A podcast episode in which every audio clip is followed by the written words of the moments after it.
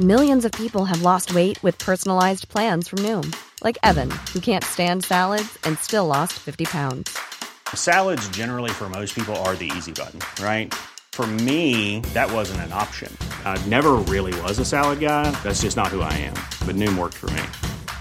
Get your personalized plan today at Noom.com. Real Noom user compensated to provide their story. In four weeks, the typical Noom user can expect to lose one to two pounds per week. Individual results may vary. La liberación de mi padre. Historia basada en una experiencia anónima. Escrito y adaptado por Tenebris para relatos de horror. Me parece que cuando ves una película sobre exorcismos nunca te imaginas que te puede pasar algo parecido. Esta historia me la he estado guardando, porque no es algo que sea digno de presumir con las personas.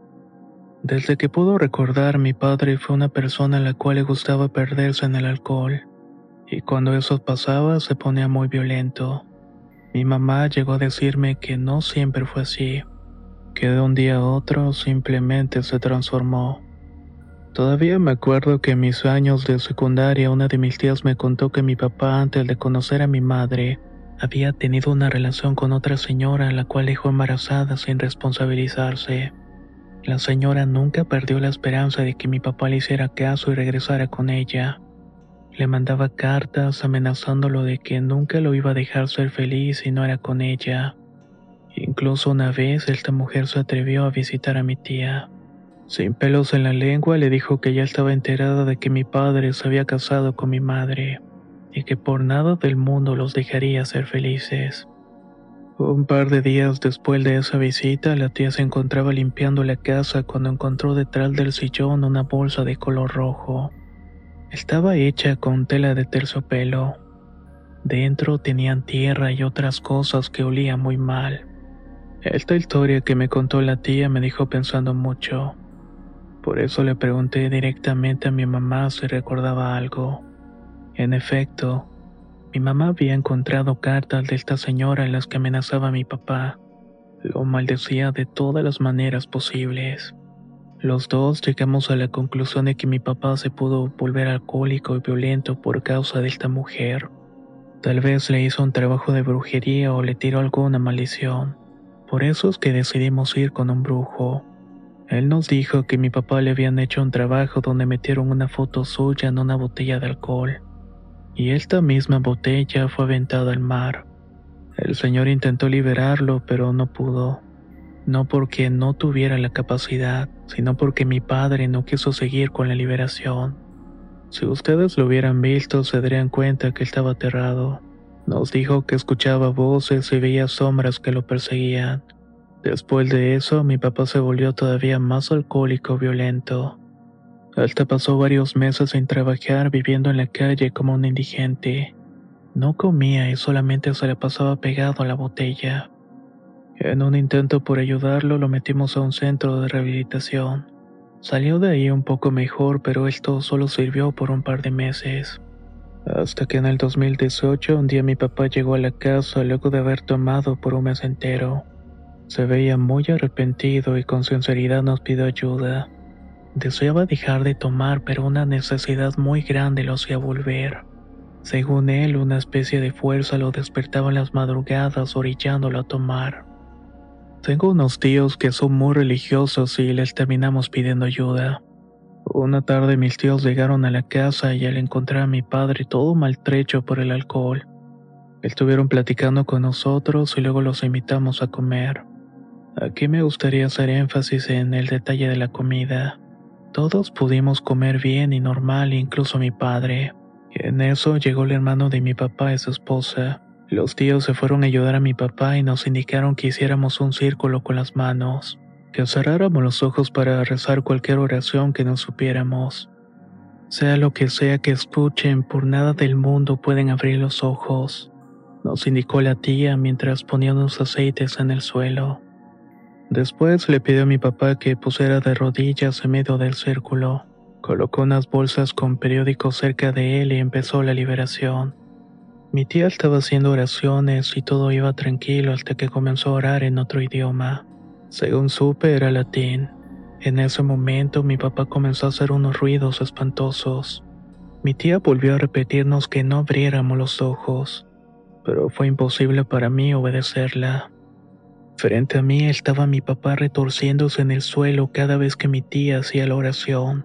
Aunque lo estaba presenciando con mis propios ojos me parecía difícil de creer. El cuerpo de mi papá se contorsionaba de maneras imposibles, como si no tuviera ningún hueso. Podía ver el dolor y el sufrimiento en su cara.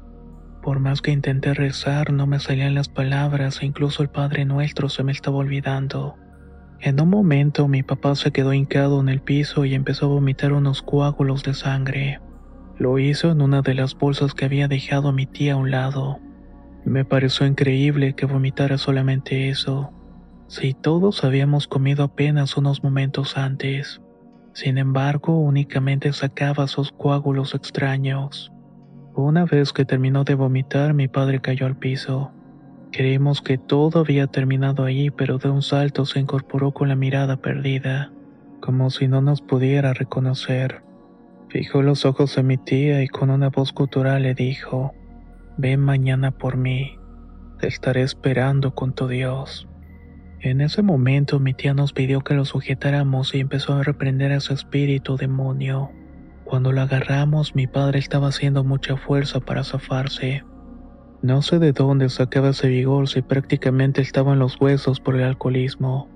Con todo y eso apenas pudimos contenerlo.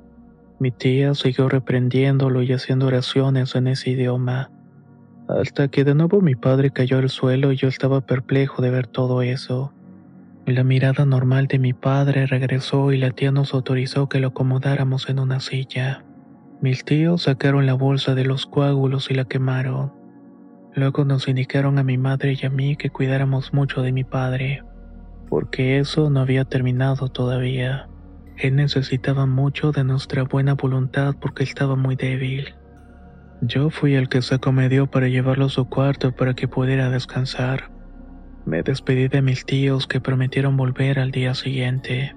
Aproveché un momento en el que estuve a solas con mi padre para poder abrazarlo y decirle que no estaba solo. Me acosté con él para cuidarle el sueño y ahí dio inicio a otro episodio que nunca voy a poder olvidar. Eran las 11 de la noche cuando mi papá comenzó a hablar solo. Le estaba diciendo a alguien que se fuera y nos dejara en paz. Yo intentaba calmarlo, pero él me decía que en la esquina del cuarto estaba su presencia y no se quería ir. Me levanté de la cama y prendí la televisión de un canal en el cual siempre pasaban cosas de Dios. Comencé a leer el Salmo 91 en la Biblia. De esa forma mi papá se fue calmando y se pudo quedar dormido. A la una de la mañana alguien tocó la ventana del cuarto, la que por cierto quedaba en un segundo piso. Ni siquiera volteé para ver qué era. Solo revisé a mi papá que estuviera profundamente dormido. Seguí rezando y leyendo la Biblia hasta que todo se volvió a calmar. En otro momento escuché que estaban jalando una mesa que tenemos en el patio. Era insoportable el ruido de las patas de metal rechinando en el suelo de un lado para otro. La verdad tenía mucho miedo, pero por mi papá saqué valor para no desistir y volver a los rezos. Lo de la mesa se repitió dos veces más. Después de un rato sin ruido antes del amanecer como a eso de las cuatro de la madrugada, escuché que algo caía en el techo. Parecía muy pesado y redondo porque iba dando vueltas por todas partes. Hasta ese momento me seguía pareciendo increíble que yo pudiera estar viviendo todo eso. Ese ruido en el techo se escuchó una única vez y fue la última que se manifestó. Cuando amaneció vi la luz del sol y me quedé dormido abrazando a mi padre. Unas horas más tarde llegaron mis tíos y les conté todo lo que había pasado durante la noche. Mi tía me dijo que era el mal que se había querido manifestar para intimidarme. Hice bien en rezar y leer la Biblia porque la palabra de Dios es poderosa. Mis tíos estuvieron yendo a mi casa todas las noches para hacer oraciones a mi padre, quien hasta el día de hoy ha mejorado muchísimo. Yo ya no vivo con ellos, pero sé que está mejor. Siempre voy a agradecerle a mis tíos por ayudarnos. Con esto me queda claro que así como existe el bien, también existe el mal.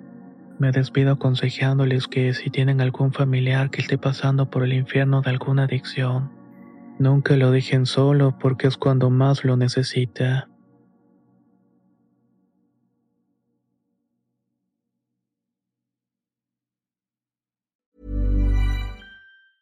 Planning for your next trip? Elevate your travel style with Quince. Quince has all the jet setting essentials you'll want for your next getaway, like European linen premium luggage options, buttery soft Italian leather bags, and so much more. And is all priced at 50 to 80% less than similar brands. Plus, Quince only works with factories that use safe and ethical manufacturing practices. Pack your bags with high-quality essentials you'll be wearing for vacations to come with Quince. Go to quince.com/pack for free shipping and 365-day returns.